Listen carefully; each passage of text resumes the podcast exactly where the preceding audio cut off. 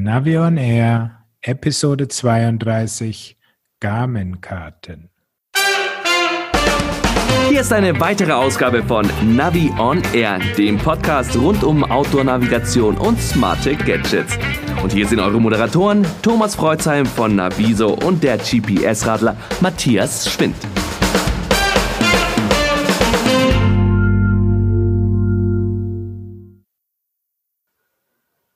Hallo Matthias. Grüß dich, Thomas. Wie schaut's aus? Schon Lawinengefahr bei euch? Na, ganz so dramatisch ist es nicht. Es gab ein paar Zentimeter, die sind aber mittlerweile jetzt auch schon wieder weggeschmolzen und es soll ja noch in der Woche jetzt ein bisschen wärmer werden, also alles im normalen Rahmen. Aber ihr dürft ja sowieso nicht raus, wenn es so schön ist, so nachts mit dem Schlitten und Wunderkerzen zu fahren. Das geht ja jetzt gar nicht mehr.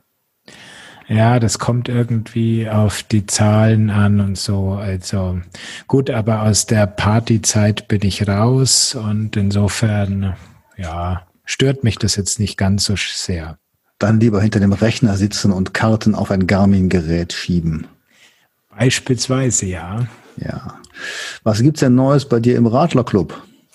Ja, den äh, GPS Radler Club habe ich jetzt ein bisschen erweitert. Es gibt ja da die Möglichkeit, dass man mich und meine Arbeit da unterstützt und ähm, dafür gibt es ja immer ein paar Goodies auch noch für die Unterstützer. Das geht also los von Werbefreiheit auf dem Blog. Also du kannst ohne Ablenkungen dann die Beiträge durchlesen. Und was jetzt neu gekommen ist, ist der GPS-Radler Club Stammtisch. Das heißt, da gibt es dann einmal im Monat die Möglichkeit, mich persönlich live auf Zoom zu treffen. Und da kann man eben, wie das bei so einem klassischen bayerischen Stammtisch üblich ist, ähm, das Bier in den Monitor schütten. Das können von mir aus die Zuschauer dann machen. ich kenne das so von Filmen, da kann man so irgendwas so auf die, auf die Band werfen, ne? So. Oh, dann ist dann ganz gut, dass ich da dann doch hinter der Kamera versteckt bin. Und ähm, ansonsten kann man natürlich seine Fragen stellen und wir können einfach ähm, über das gesamte Thema Navigation im Outdoor-Bereich ein bisschen quatschen.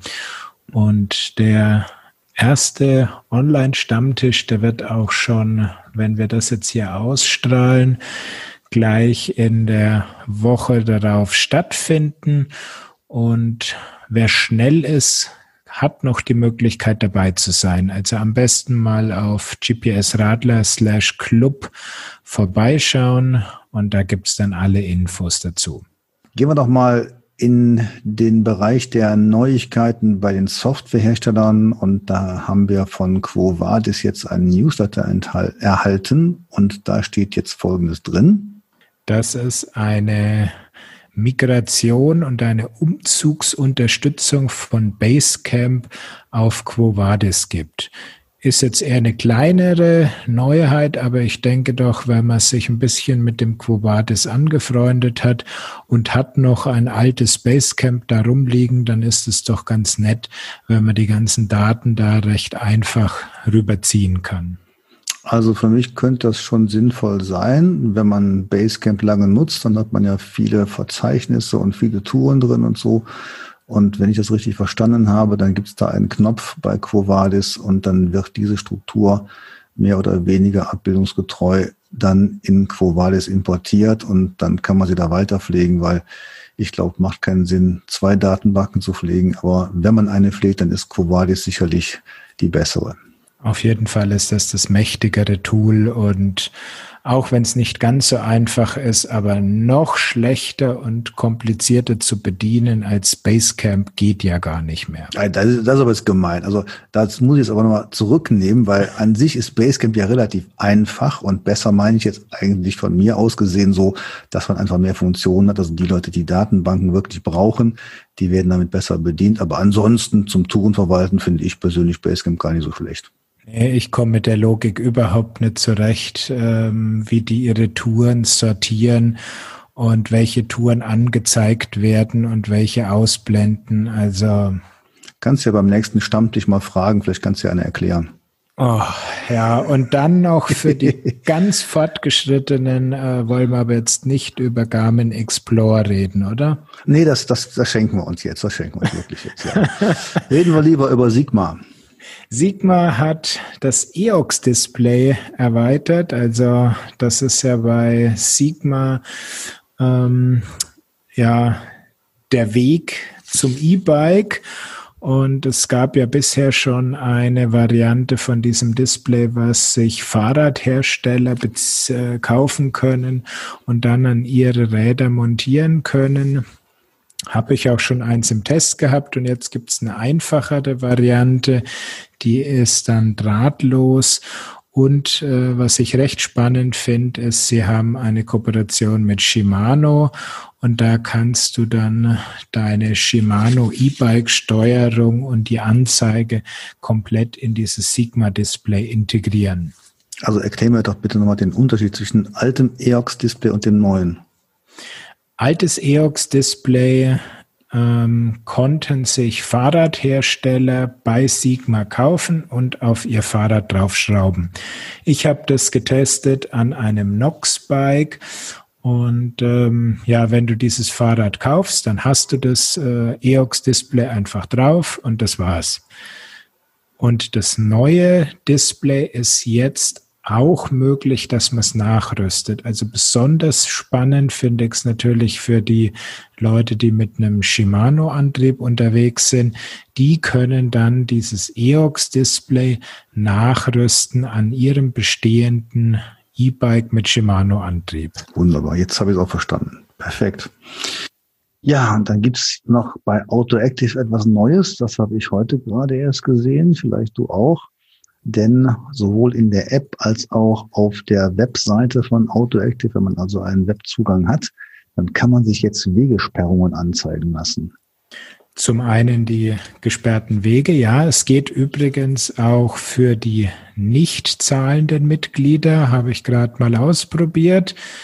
Ähm, und zum anderen gibt es für die Bergfreunde auch noch einen Lawinenlagebericht im Online-Portal. Gut, die Lawinengeschichte, die, ähm, denke ich, war, glaube ich, schon länger dabei, meines Wissens.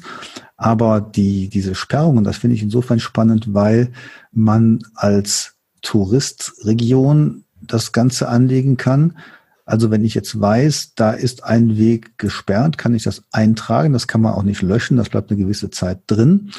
Aber als User kann ich auch einen Hinweis geben und das ist dann der sogenannte Bereich aktuelle Bedingungen, alles auf einem Layer angezeigt, bleibt 14 Tage drin und da kann man dann eben selber angehen, was da vor Ort nicht stimmt, also auch solche Wegesperrungen oder irgendwelche Bedingungen halt, ähm, die interessant sind, auch mit Hinweis auf eine bestimmte Sportart ist eine ganz nette Sache, um hier ein bisschen Information schon im Vorfeld zu bringen und dann den Frust vor Ort vielleicht etwas zu senken.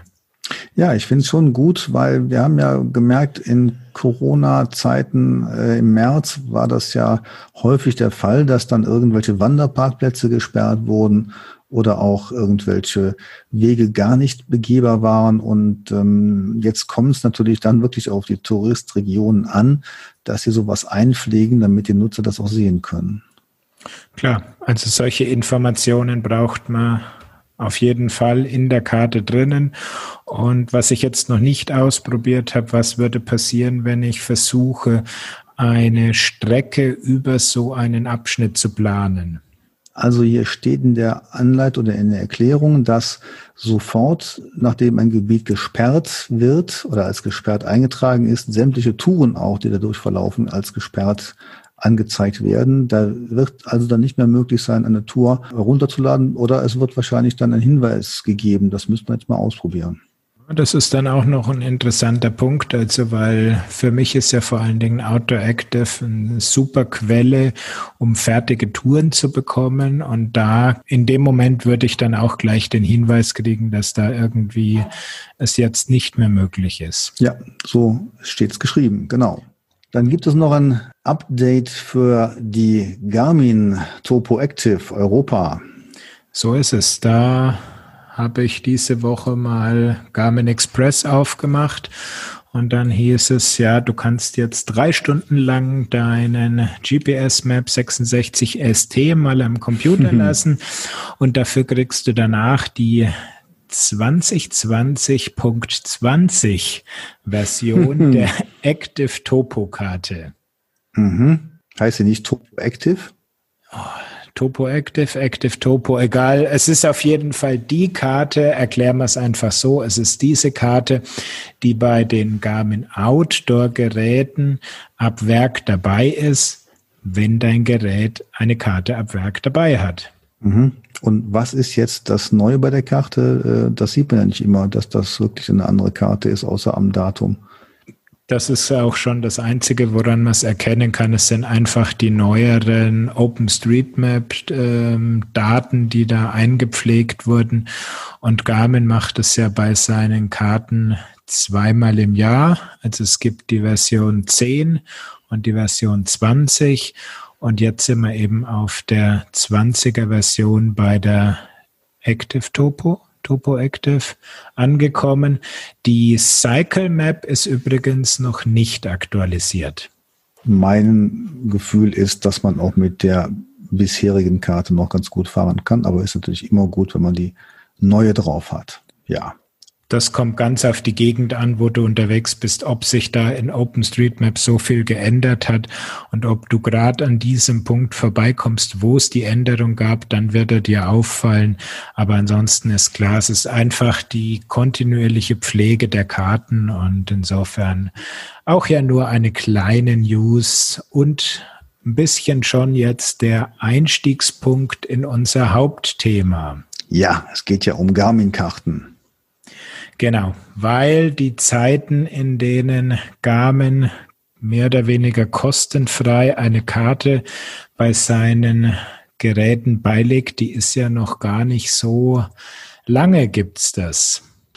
Ja, das war ja früher gang und gäbe, dass man zu seinem Garmin-Gerät nochmal für 200 D-Mark damals eine Topo Deutschland kauft und ähm, sonst hat man gar keine Karte gehabt. Und das haben ja jetzt viele freie User möglich gemacht, dass man eben Karten zur Verfügung gestellt bekommt, weltweit sogar, und sich dann quasi jeden Bereich der Erde auf sein Garmin-Gerät laden kann, so es kartenfähig ist. Garmin äh, stattet ja die Geräte mit Karten aus. Reicht das deiner Meinung nach aus oder braucht man Zusatzkarten? Ich sage immer, 95 Prozent der Leute ähm, werden mit der mitgelieferten Karte glücklich sein. Ja, würde ich auch sagen. Wir gehen ja auch wandern mit diesen Karten und ähm, die sind ja inzwischen schon so gut, dass man auch wirklich die Wege findet. Es ist meines Erachtens schon ja so eine Frage, wie genau die Karte auf so einem Gerät sein muss. Denn aus meiner Sicht ist es eigentlich wichtiger, dass man zu Planungszwecken eine detaillierte Karte hat und das auch mit allen möglichen Elementen. Aber unterwegs und gerade auf dem Fahrrad können Kartendetails auf dem Gerät auch störend wirken, weil man einfach nicht mehr sieht vor lauter Details. Genau. Irgendwann ist dann mal kompletter Informationsoverflow und ähm, das ist ja dann auch so, wenn du die Karten rauszoomst, dann werden ja mit der Zeit verschiedene Wege eben ausgeblendet, weil sonst wäre am Schluss die Karte ein einziger schwarzer Brei von Wegen, die da übereinander liegen. Ja, und dieses Zoomen ist äh, schon eine wichtige Geschichte. Also nach meiner Erfahrung heraus und hereinzoomen während der Fahrt auf einem GPS-Gerät, das kommt ziemlich häufig vor. Und da stellt sich dann auch wirklich die Qualität einer Karte dar und natürlich auch die Geschwindigkeit, mit der ein GPS-Gerät Karten verarbeiten kann. Das ist ja noch gar nicht so lange her, dass wir mit langsamen Prozessoren zu tun hatten. Einige Geräte haben das immer noch. Und das wird dann wirklich zur Qual, wenn man dann unterwegs mal irgendeinen Kartenausschnitt verschieben will. Gut, verschieben ist natürlich noch mal eine andere Sache. Das Zoomen alleine, ja, auch da ähm, gibt es Geräte, die da sehr zäh reagieren. Ich denke da jetzt an die E-Trex-Reihe. Also da ist es wirklich nicht mehr zeitgemäß, wie die reagieren. Bei den anderen ist es okay, wenn man es eben nicht übertreibt. Also ganz schnell von irgendwie 100 Meter Zoom-Stufe auf die 20 Kilometer Zoom-Stufe wechselt. Vielleicht sollte man nochmal sagen, was man eigentlich von einer Karte erwarten kann, die auf ein GPS-Gerät geladen wird. Ja, man kriegt Wege angezeigt, oder? Linie und Buchstaben. Genau, aber am Schluss kannst du das sehr gut ähm, erklären, weil ich weiß ja, dass du so ein ganz alter Kartograf bist. Also du hast mir das ja mal erzählt und äh, dass ihr da früher so wirklich ganz ohne Computer gearbeitet habt und dass das eben noch keine Vektoren waren, die einfach in irgendeiner Datenbank standen. Ja, das ist richtig. Also wir haben ja Papierkarten gemacht und die wurden in der Tat angefertigt mit großen Folien, Astralonfolien und da wurde dann Schicht für Schicht ausgraviert und so weiter. Also ganz kompliziertes Verfahren und wirklich Handarbeit par excellence. Das haben wir zum Glück jetzt hinter uns. Jetzt geht alles digital. Wenn man jetzt eine Karte, eine vorinstallierte Karte hat, dann ist die ja schon mit den wichtigsten Informationen versehen. Das heißt, das Verkehrswegenetz, also sprich die ganzen Wege bis zum Fußweg, ähm, die ganzen Siedlungen, die Gewässer, die Waldflächen und, und äh, Gewächse und so weiter. Das ist also alles da drauf. Und es geht ja aus meiner Sicht wirklich darum, kann man sich mit so einer Karte gut orientieren? Und das große Problem liegt einfach in diesem kleinen Bildschirm, dass ich auf dem kleinen Ausschnitt gut erkennen kann, wo ich gerade bin, wo ich hin will. Und das ist natürlich immer begrenzt, wirklich durch diese paar Zentimeter, die ich da nur sehen kann. Richtig. Und wenn ich dann ähm, eben rauszoome, um mal den Überblick zu kriegen, dann verschwinden eben die Wege, über die man normalerweise als Fahrradfahrer sich bewegen möchte, also Wirtschaftswege oder gar im Mountainbike-Bereich die Trails. Und dann ist man doch wieder verloren, weil dann sieht man noch die Bundesstraßen, die Autobahnen und die helfen einem dann doch für die Orientierung und für den Überblick, ob da grob irgendwo eine Straße in die Ecke geht, ähm, ja, doch nicht weiter. Mhm. Also ich glaube, ein ganz großer Unterschied der Gerätekarten zu den Papierkarten ist einfach, dass auf den Gerätekarten die Themen fehlen. Also sprich eingetragene Rad- und Wanderwege, das ist man ja von der Freizeitkarte gewohnt und aufgedruckte Sehenswürdigkeiten und sowas. Da hält man sich bewusst zurück, weil man eben genau weiß, wenn ich da alles draufpacke, dann kann ich gar nichts mehr erkennen. Und äh, das ist vielleicht das, was viele Leute am ersten vermissen werden, dass da einfach nicht draufsteht, hier bist du auf dem Donauradweg. Ja, wobei das ist genau der Punkt, wo dann auch die zusätzlichen Karten ins Spiel kommen. Und da gibt's eben schon die Möglichkeit, dass man da dann die Straßen und Wege besonders hervorhebt, die für Radfahrer eben wichtig sind oder für Wanderer bei Wanderkarten? Also ich sehe das mit so einem lachenden und weinenden Auge. Auf der einen Seite sehe ich, dass das Wegenetz wirklich toll vorhanden ist. Also auch die kleinsten Wege, die sind da meistens mit drin. Da braucht man also kaum Bedenken zu haben. Vorausgesetzt immer, das ganze Gebiet ist gut gepflegt von den OpenStreetMappern. Wenn es aber darum geht, dann diese Eintragungen zu finden, hier, hier verläuft der Donauradweg und auf dem Donauradweg verlaufen dann eben noch der Blümchenradweg und der Froschradweg und der so und so Wanderweg, dann geht das gar nicht mehr darzustellen. Und auch die Oberflächenbeschaffenheit. Ja, ist es asphaltiert, nicht asphaltiert, ist da Schotter und so weiter. Alles das, was man in der OpenStreetMap Datenbank eintragen kann, da stehen ja sehr viele Attribute drin für einen solchen Weg, kann man auf einer Karte kaum darstellen. Und wenn man das versucht, dann wird es ganz grausam teilweise. Da gibt es ja ein paar Kollegen, die haben das auch in ihren Karten dann dargestellt. Aber das ist so unübersichtlich, dass da eine Riesenlegende rauskommt, also eine Zeichenerklärung mit so viel verschiedenen Kategorien, die sich kein Mensch mehr merken kann. Und ganz wichtig finde ich, eine Karte muss möglichst selbsterklärend sein. Also hier gilt das Prinzip, reduzieren ist besser. Ja, ich denke da jetzt an die Wahoo-Karte, die ist da sehr reduziert. Also da gibt's ja auch gar keine Informationen, ob das jetzt irgendwie Wiese, Acker oder Wald ist, weil das interessiert dich am Ende des Tages auf dem Fahrrad nicht wirklich. Ähm, die Wege sind drauf, die Wege sind gekennzeichnet, ob sie asphaltiert sind oder nicht. Und damit ist es äh, das schon wieder gewesen. Also insofern, man kann da auch die ganzen Informationen schon runter reduzieren, um da eine Vereinfachung reinzukriegen während der Fahrt. Weil die Karte ist, egal wie gut sie auch ausgestattet ist, zum Planen nicht wirklich geeignet. Ja, das denke ich auch. Und ich glaube, man sollte sich einfach mal draußen auf dem Rad irgendwo hinstellen und dann mal gucken, was gibt die Karte eigentlich her? Finde ich mich jetzt hier wieder? Kann ich aus den Merkmalen, die die Karte mir zeigt, erkennen, wo ich ungefähr bin? Oder ist da auch irgendwelcher Quatsch drauf, der mich gar nicht interessiert? Und ähm, man wird merken, es sind eigentlich eher weniger Informationen drauf in der Regel, aber die sollten dann ausreichen. Und da gibt es dann schon Unterschiede, ob zum Beispiel Ortsnamen erkenntlich sind. Manchmal sind die so klein geschrieben, die kann man gar nicht erkennen. Äh, und dieses ganze, ja, kartografische, dieser Werkzeugkasten, wie groß muss etwas dargestellt werden, in welchen Zoomstufen, das ist ja schon gar nicht so einfach. Und das wiederum auf ein GPS-Gerät anzupassen, ist nochmal eine Kunst. Also das ist wirklich dann eine ziemliche Tüftelei, welche Elemente man in welchen Zoomstufen wie äh, darstellt, welche Schriftarten das sind.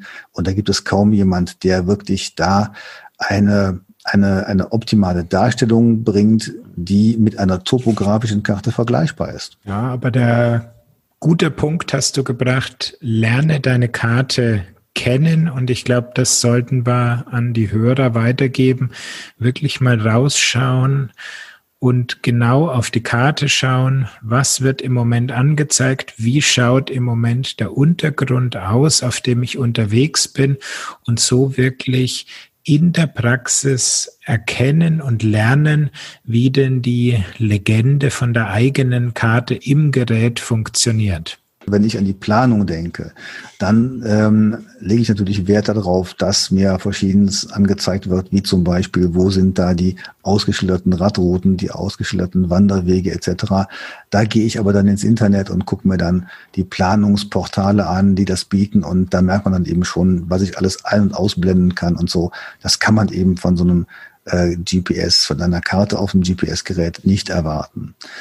Was wir aber haben, und vielleicht sollte man darauf mal eingehen, sind ja einige Anbieter, die freie Karten anbieten, die man aus dem Internet runterladen kann. Und da kommt ja immer wieder die Frage, was nehme ich denn da eigentlich? Ja, also fangen wir mal an mit einem Überblick, einfach mal ähm, ins, ins äh, Blaue gesprochen. Die Freizeitkarte, die Velo-Map und das Partnerprojekt, die Open MTB Map, die Open Topo Map und die Open Feeds Map. Das sind jetzt so meine Karten, mit denen ich am häufigsten hantiere. Hast du noch was zu ergänzen? Muss man erstmal alles notieren. Findet man auch dann in den Show Notes. Genau, also deswegen einfach in die Show Notes gucken. Ja, es gibt noch deutlich mehr.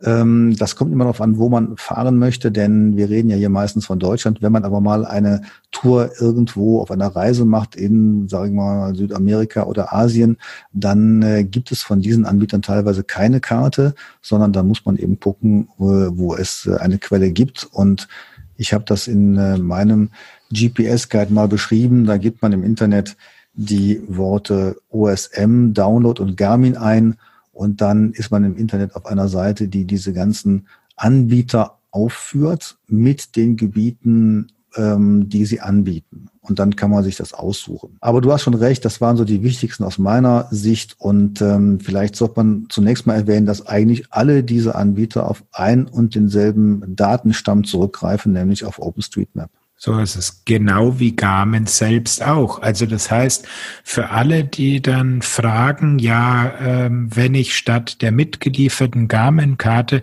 jetzt mir eine Freizeitkarte oder ich liebe halt eine topografische Karte, also ich will die Open Topo Map drauf haben, kriege ich dann mehr kleine Wanderwege Und da kann ich aus meiner Erfahrung sagen, nein. Ja, richtig. Also das, das Wegenetz ist eigentlich bei all diesen Anbietern gleich. Und ähm, sie ziehen ja auch aus der OpenStreetMap-Datenbank dieselben Informationen raus und aktualisieren diese Informationen in verschiedenen Zeiträumen. Da kann man sich dann nochmal anschauen, wer ist da jetzt aktueller. Aber letztendlich, ob die Karte jetzt zwei Wochen alt ist oder zwei Monate, das macht auch den Kohl nicht fett. Es ist meines Erachtens dabei entscheidend, wie die einzelnen Inhalte dargestellt werden und ob da wirklich aus meiner Sicht einfach schon zu viel drauf ist. Genau, und da kommt dann der Punkt ins Spiel ähm, für den Anwendungszweck. Und deshalb gibt es ja einfach diese zwei Partnerprojekte VeloMap, OpenMTB Map, also die VeloMap, die wirklich sehr gut für den Trekkingradfahrer geeignet ist.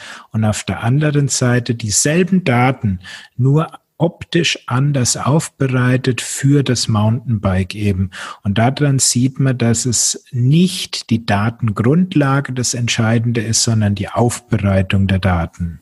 Ja, das wird übrigens durch ein sogenanntes Type-File gemanagt, also eine Datei, die sagt dann, wenn es auf eine Linie trifft, die jetzt zum Beispiel ähm, Weg, Wanderweg heißt, dann stellt sie das da in einer gestrichelten schwarzen Linie, die so und so breit ist, in einer so und so Zoom-Auflösung. Ja, und diese Type-Files kann man übrigens auch verändern. Also was für unsere Bastler, die sich da reinhängen wollen, die sagen, ich möchte gerne meine eigene Karte basteln, das ist durchaus möglich, aber ist dann schon wirklich was für Hobbykartografen.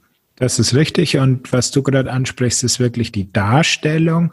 Ähm, das andere ist ja noch, da sind wir im Moment ja noch gar nicht drauf gekommen, was passiert im Hintergrund, weil die ganzen Karten sind ja routingfähig. Also ich kann auch im Gerät ein Ziel eingeben und kann dann mit diesen Karten auf dem Gerät mir vom Garmin zum Beispiel eine Strecke berechnen lassen. Und da gibt's, finde ich, die viel größeren und entscheidenderen Unterschiede. Und ähm, als ganz besonders hervortun, habe ich da festgestellt, ist die Velomap, die das wirklich sehr clever gelöst hat, da sehr gute Streckenvorschläge eben für das Trekking-Tourenrad rausbringt. Mhm. Ich habe auch den Eindruck, als dass der Kollege, der diese Karte macht, da einen großen Wert drauf legt. Ich persönlich route eigentlich nicht auf dem Garmin-Gerät mit einer Karte, nur in Notfällen halt und weiß ganz genau, wenn die OpenStreetMap-Basis da schlecht war, dann ist auch das Ergebnis schlecht. Also von daher muss man es mit Vorsicht genießen, aber in der Tat das äh, ähm, haben die schon ganz gut gelöst. Aus meiner Sicht damals war das manchmal mit etwas äh, Kniffen verbunden. Also da musste man dann schon irgendwie wissen, wie man routet. Es stand in der Anleitung drin, aber es war dann so ein bisschen tricky. Ja, ich meine, der größte Trick, den er quasi verwendet, äh, beschreibt er auch, dass die Hauptfahrradwege, also Donauradweg oder Weserradweg, dass er die als Autobahnen kennzeichnet. Und äh, die Navigation hat einfach, weil sie vom Auto irgendwie kommt, was im, in der Garmin-Entwicklung, das Bestreben, erstmal auf den größten, wichtigsten Autobahnnetzen sich zu bewegen. Und insofern ist der größte Fehler, den du bei der Velomap machen kannst, in den Einstellungen als ähm, nicht heranzuziehende Wege die Autobahnen rauszustreichen, weil du dir sagst, naja, mit meinem Fahrrad darf ich ja eh nicht auf die Autobahn. Mhm. Äh, dann knallt's quasi im System, weil dann sind die besten Wege werden dann ausgeschlossen. Also insofern muss man da ein bisschen bisschen das System verstehen, mit dem System spielen und dann funktioniert es auch hervorragend. Was gefällt dir denn am besten vom Kartenbild? Die Open Topo Map, würde ich mal sagen. ja, du bist auch noch so ein Anhänger der Old School. Also Open Topo Map ist ja, wie der Name schon anklingen lässt, äh, der Versuch, eine amtliche topografische Karte dann auch als OpenStreetMap-Version darzustellen und ähm, die bringen ja auch eine Schummerung mit rein, also eine Schattierung, wo man dann eben die Höhenversätze sehen kann, also Berg und Tal. Das sieht auch schön aus, vor allen Dingen in Zoomstufen, die sich zur Planung eignen. Also ich finde die Karte toll zur Planung.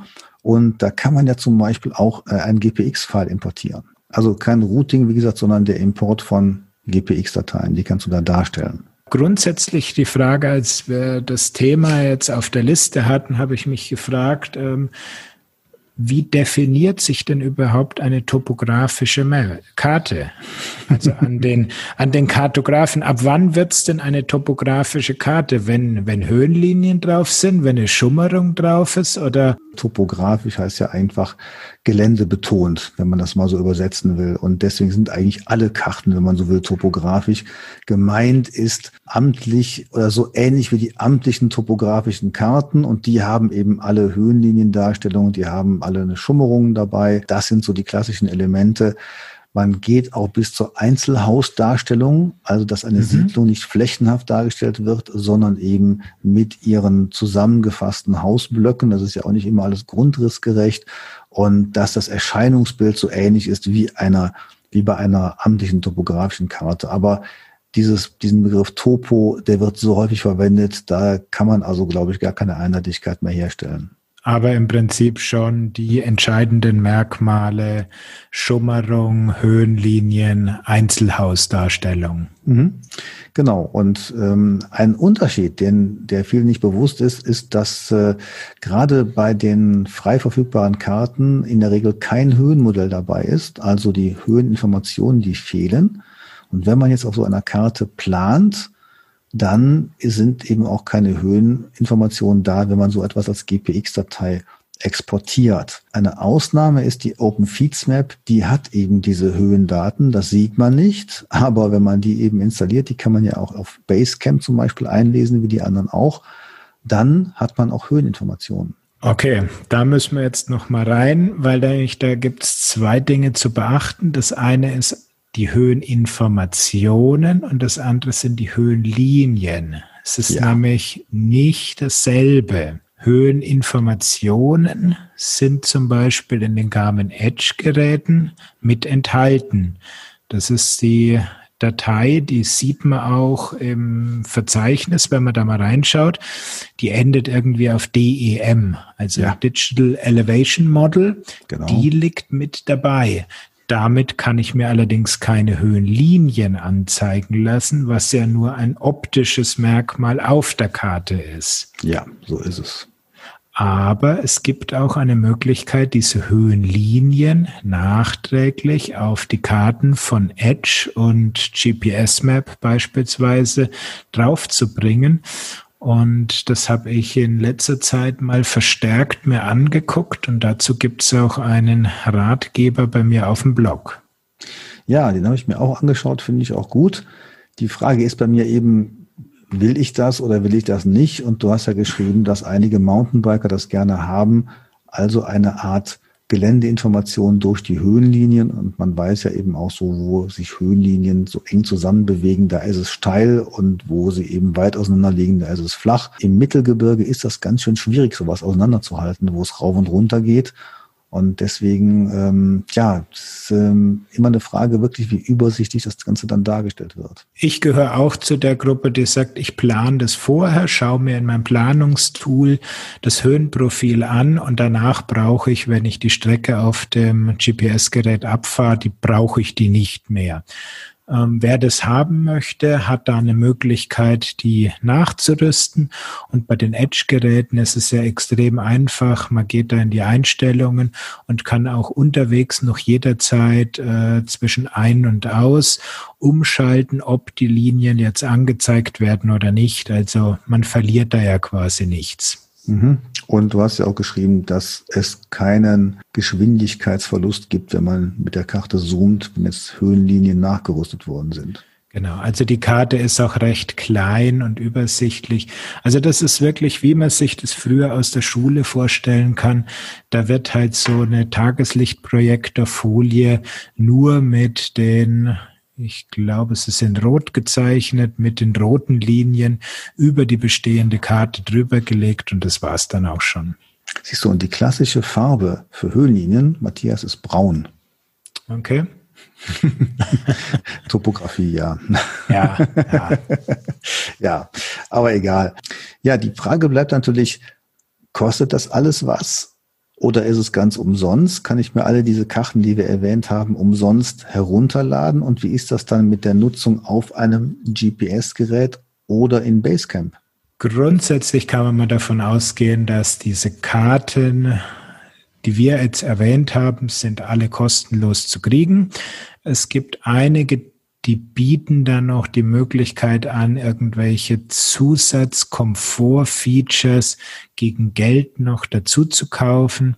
Und ähm, ja, man kann auch alle Karten in Basecamp gleich noch mitnutzen. Ja, wobei das auch unterschiedlich ist bei der Installation. Das sollte man mal gemacht haben und sich dafür auch ein bisschen Zeit nehmen, denn es sind dann teilweise zwei Dateien. Eine Datei, die man dann als File in das Garmin-Gerät importiert, also direkt runterlädt auf den Speicherbereich, der Garmin heißt. Und das andere wäre, dass man die Karte dann für Basecamp herunterlädt und die dann eben Basecamp installiert und dann auf dem Computer eben anschauen kann. Genau, das ist der Weg, der ein bisschen aufwendiger ist. Ähm, die Velomap nutzt es zum Beispiel, da lädt man sich eine Exe-Datei runter, muss die erst auf dem Computer installieren in Basecamp und dann von Basecamp einen Export ans Garmin zu machen. Wer in das Thema zusätzliche Karten auf seinem Garmin einsteigen möchte, dem rate ich immer dazu, wähl dir erstmal eine Karte, die du als sogenannte IMG-Datei schon fertig runterladen kannst. Das ist zum Beispiel die Freizeitkarte oder auch die Open Topo Map. Da nimmst du einfach diese IMG-Datei, kopierst sie im besten Fall auf die Speicherkarte von deinem Garmin oder wenn nicht vorhanden, kannst du es auch in den internen Speicher legen. Dann aktivierst du die Karte und dann kann es auch schon losgehen. Und da muss man allerdings schon aufpassen, wie denn diese Kartendatei heißt. Denn grundsätzlich hat die immer die Bezeichnung gmaps.img. Also das ist so ein Überbleibsel aus den ersten Garmin-Karten, aber das wurde auch fortgeführt. IMG ist das Dateiformat und dann kommt eine Buchstabenreihe vorher. Standardmäßig heißen diese Karten dann eben Gmaps ob IMG und wenn man die zweite Karte, meinetwegen Österreich jetzt runterlädt und dann rüberspielt, dann muss man aufpassen, dass der Name dieser Datei eben auch geändert wird. Und ich empfehle meinen Leuten immer, benenne die Karte einfach so, wie sie heißt, also Freizeitkarte und dann noch den Monat und das Jahr, wo du sie runtergeladen hast, dann weißt du auch, wie alt sie ist. Und mittlerweile können ja alle aktuellen Garmin-Geräte mit beliebigen Dateinamen und auch vielen verschiedenen Karten auf der Speicherkarte umgehen. Mhm. Ja, gemeint wird das ja nur, wenn man eben das runterlädt von einem Portal, dann eben diese Karte umbenennen, wie du schon gesagt hast, das sollte man eben wirklich beherzigen. Ja, wobei selbst beim Runterladen ist mir in letzter Zeit jetzt immer häufiger untergekommen, dass die schon den Namen ihrer Karte tragen und nicht mehr dieses äh, Old Stylish Gmap Sub Dingsbums da. Wir wollen ja jetzt nicht nur mit äh, oder für Leute sowas machen, die jetzt äh, die neuesten Geräte haben, sondern diejenigen, die noch einen alten Map 60 CSX zu Hause haben, die können auch neuere Karten draufladen, aber eben dann wird's äh, schon komplexer in der Anwendung, weil die dürfen nur einen bestimmten Namen haben, genau diesen, den wir eben angesprochen äh, haben und das darf auch nicht zu groß sein. Sonst klappt das alles nicht. Und da darf auch nur eine einzige Datei auf dem Speicher liegen. Der gute alte 60 CSX. Zusammengefasst kann man sagen, meine Empfehlung nicht unbedingt, dass man eine zusätzliche Karte braucht. Wenn man es möchte, aus optischen Gründen sehr gerne.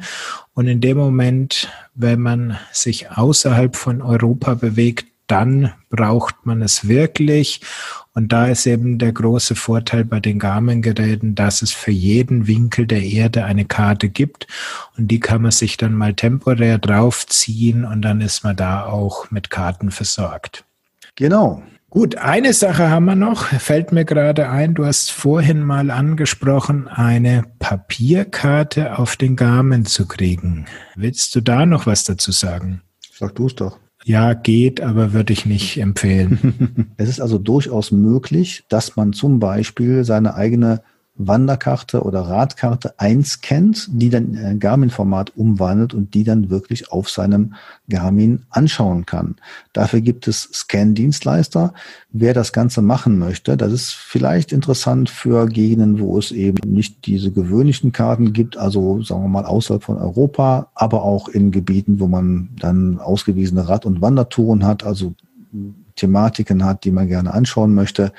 Wer das Ganze gerne tun will, der bekommt von uns einen Link zu Kartografen, die so etwas durchführen. Das sind dann besondere Scan-Dienstleistungen und ähm, dann bekommt man eine individuelle Karte zugeschickt. Die muss dann auch wiederum nur aufs Garmin-Gerät aufgespielt werden und dann hat man seine Papierkarte gescannt auf dem Garmin. Wow, das ist aber jetzt die ganz große Schule dann. Also ich wäre da schon eine Stufe vorher ausgestiegen, habe ich irgendwann mal probiert. Da kann man ähm, die amtliche Topo 50 Karte als Rasterkarte rüberbringen. Ähm, ja, aber dann ist halt bei den Rasterkarten mit Zoomen ganz schnell vorbei.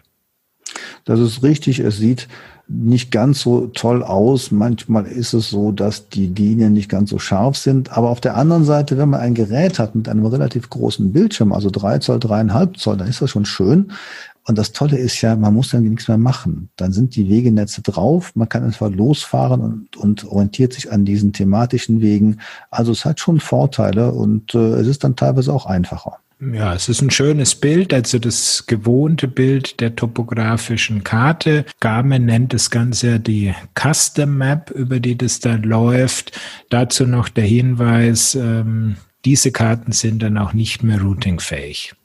Nein, also das natürlich nicht. Es ist vielleicht noch von Vorteil für Leute, die mit der Karte fahren, also mit der, mit der Papierkarte, die dann auf dem GPS-Gerät genau in derselben Optik zu sehen ist. Man weiß einfach, aha, ich bin jetzt da und da. Man schaut auf die Papierkarte, man vergleicht die mit dem GPS-Gerät und man weiß, okay, jetzt bin ich da und wenn ich jetzt mal eine Runde planen möchte, meine Tour ausweiten möchte, dann schaue ich auf die Papierkarte und weiß, ich bin jetzt eben dort und kann noch mal eine Runde drehen und kann das Ganze wunderbar mit dem GPS-Gerät vergleichen.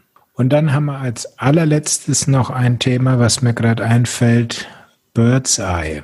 Nutzt du das? Nein.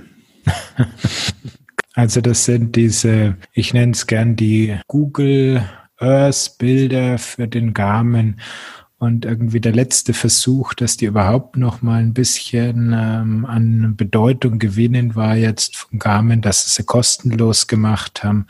Aber ich kenne trotzdem wirklich keinen, der die mehr als über den Teststadium mal benutzt. Gut, ich glaube, damit sind wir wirklich durch das Thema durch, haben uns dem mal ein bisschen genähert. Wie gesagt, in den Show Notes gibt's noch Links und Tipps zu den verschiedenen Karten. Wie funktioniert das Übertragen mit Speicherkarte, ohne Speicherkarte? Wie rüste ich Höhenlinie nach? Und diese ganze Thematik, schaut da ruhig mal auf unsere Show Notes. Und ansonsten können wir schon mal ein bisschen was zu unserer nächsten Folge sagen, oder? Ja, sehr gerne. Vielleicht noch ein Hinweis zu dem Kartenthema. Ich mache ja auch ab und zu Schulungen dazu und äh, da haben wir auch manchmal einen Schwerpunkt Garmin-Karten. Ähm, schaut auch bitte mal da auf die Naviso-Seite. Manchmal haben wir den, den Kurs dann auch aktuell gesetzt oder wenn sich jetzt einige Leute melden, dann bieten wir sowas wieder an. Das ist dann immer schon mal so ein Thema für Spezialinteressierte, aber dann auch ganz spannend, weil wenn man sich mal in dieses Thema Kartografie vertieft hat, dann ist es schon ein tolles Hobby. Gut, verlinken wir auf jeden Fall auch. Und ansonsten will ich aber jetzt auf die Weihnachtsfolge kommen. Ja, der GPS-Radler verschenkt all seine Testgeräte. Boah, so viele Hörer haben wir doch gar nicht, oder? ja, nein, wir haben ja wieder versucht, einige Partner ans Mikrofon zu bekommen, dass sie uns dann erzählen, wie das ganze Jahr gelaufen ist. Gerade auch in Corona-Zeiten ist es ja ganz spannend, wie sich Garmin und die Kollegen von Sigma und so weiter entwickelt haben. Da haben wir jetzt ein paar spannende Partner eingesammelt. Wen verraten wir noch nicht. Und ähm, die werden wir dann im Interview den Hörern präsentieren können. Genau. Und dazu geben wir dann noch unseren Senf dazu, was ähm, ja für uns die Besonderheiten und die tollen Modelle und die ja, Flop-Modelle des Jahres waren und die Sendung gibt's wie auch schon im letzten Jahr irgendwann an einem der Weihnachtsfeiertage. Also wenn der Bauch gesättigt ist und man dann vor dem Sessel hängt und keine Lust hat, sich mit den Verwandten zu diskutieren, dann äh, einfach mal den Podcast anhören und äh, ganz entspannt dem lauschen, was wir euch dann zusammengestellt haben. Genau, so machen wir das. Aber was mir da wirklich aufgefallen ist, mein Gott, es gibt jetzt schon den Navion Air Podcast über ein Jahr. Ja, das äh, müssen wir feiern. Also Shampoos demnächst. Werden wir dann virtuell auf Zoom machen mal, oder? Wir zwei. Gibt sowas, digital, so Bitcoin als Shampoos. Ja, jeder macht sich seine Flasche auf und wir setzen uns dann vor die Webcam und leeren die dann zusammen. Und das machen wir, genau. Und irgendwann ist dann einer mal nicht mehr zu sehen. Ne? okay, gut. Jawohl, das geht los.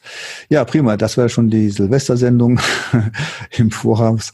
Aber wir bleiben erstmal bei der Ankündigung der Weihnachtssendung. Ja, wäre schön, wenn ihr dabei wärt. Ich denke mal, das war's für heute. Aus meiner Sicht Vielen Dank, dass ihr zugehört habt. Und Matthias sagt euch jetzt noch, wo ihr uns alle liken könnt. Ja, schaut einfach in die Show Notes. Es gibt diesmal sehr viele Gründe und da gibt's dann auch alle Links drin. Und ansonsten, es soll ja jetzt zumindest bei uns im Süden wieder ein bisschen wärmer werden. Also bei mir stehen wieder Fahrten an. Geht auch mal raus aufs Rad und ansonsten bleibt gesund. Bis zum nächsten Mal. Ciao, Servus. Und tschüss. Sie haben Ihr Ziel erreicht.